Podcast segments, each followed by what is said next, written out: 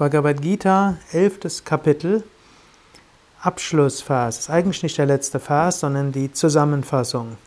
Letztlich die Beschreibung der Bhagavad Gita. Der, der Abschluss von jedem Kapitel geht ja ähnlich. Hariom Tatsat iti Srimad Bhagavad Gita Supanishatsu Brahma Vidyayam Yoga Shastre Shri Krishna Juna Samvade Vishvarupa Dashana Yogo Nama Ekadashodhyayaha. So endet in den Upanishaden der glorreichen Bhagavad Gita, der Wissenschaft vom Ewigen, der Schrift über Yoga, des Dialogs zwischen Sri Krishna und Arjuna, das elfte Kapitel mit dem Namen der Yoga der Vision der kosmischen Gestalt. Dieses Kapitel war der Wendepunkt der Bhagavad Gita. Bis zu diesem Kapitel stellt Arjuna alle möglichen Fragen. Er zweifelt auch alles Mögliche, was Krishna sagt. Er hakt immer wieder nach. Jetzt im elften Kapitel hat Arjuna die kosmische Erfahrung gemacht.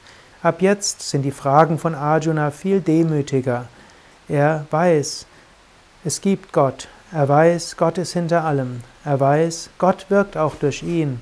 Er weiß, letztlich wird Gott alles machen und egal was, was er, Arjuna, selbst macht, letztlich ist er nur ein Instrument in den Händen Gottes. Er hat erfahren, dass das ganze Universum ein organisches Ganzes ist, dass letztlich Vergangenheit, Gegenwart und Zukunft alles in der Ewigkeit schon da ist. Er hat erkannt, dass die physische, astrale, kausale Welt alle eins ist. Er hat auch die Unendlichkeit gleichzeitig wahrgenommen. Für ihn ist das jetzt nicht mehr Theorie, er hat es tatsächlich wahrgenommen.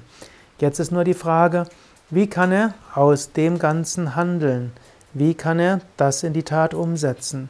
Wie kann er aus diesem Geist heraus tatsächlich die richtigen Entscheidungen treffen? Er weiß zwar von der höchsten Ebene aus, kann er keine falschen Entscheidungen treffen, aber auf einer relativen Ebene gilt es, die richtigen Entscheidungen zu treffen. Und in den nächsten Kapiteln gibt Krishna dem Arjuna einige Kriterien, wie er Entscheidungen treffen kann. Aber zunächst im zwölften Kapitel gibt er ihm noch Tipps über Hingabe im Alltag. Wie kann er Hingabe üben? Wie kann er Bhakti entwickeln?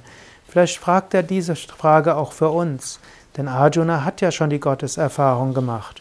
Im nächsten Kapitel fragt er Krishna, wie kann man Hingabe entwickeln? Denn Krishna hat gesagt, mit Bhakti kommt die Gotteserfahrung am leichtesten.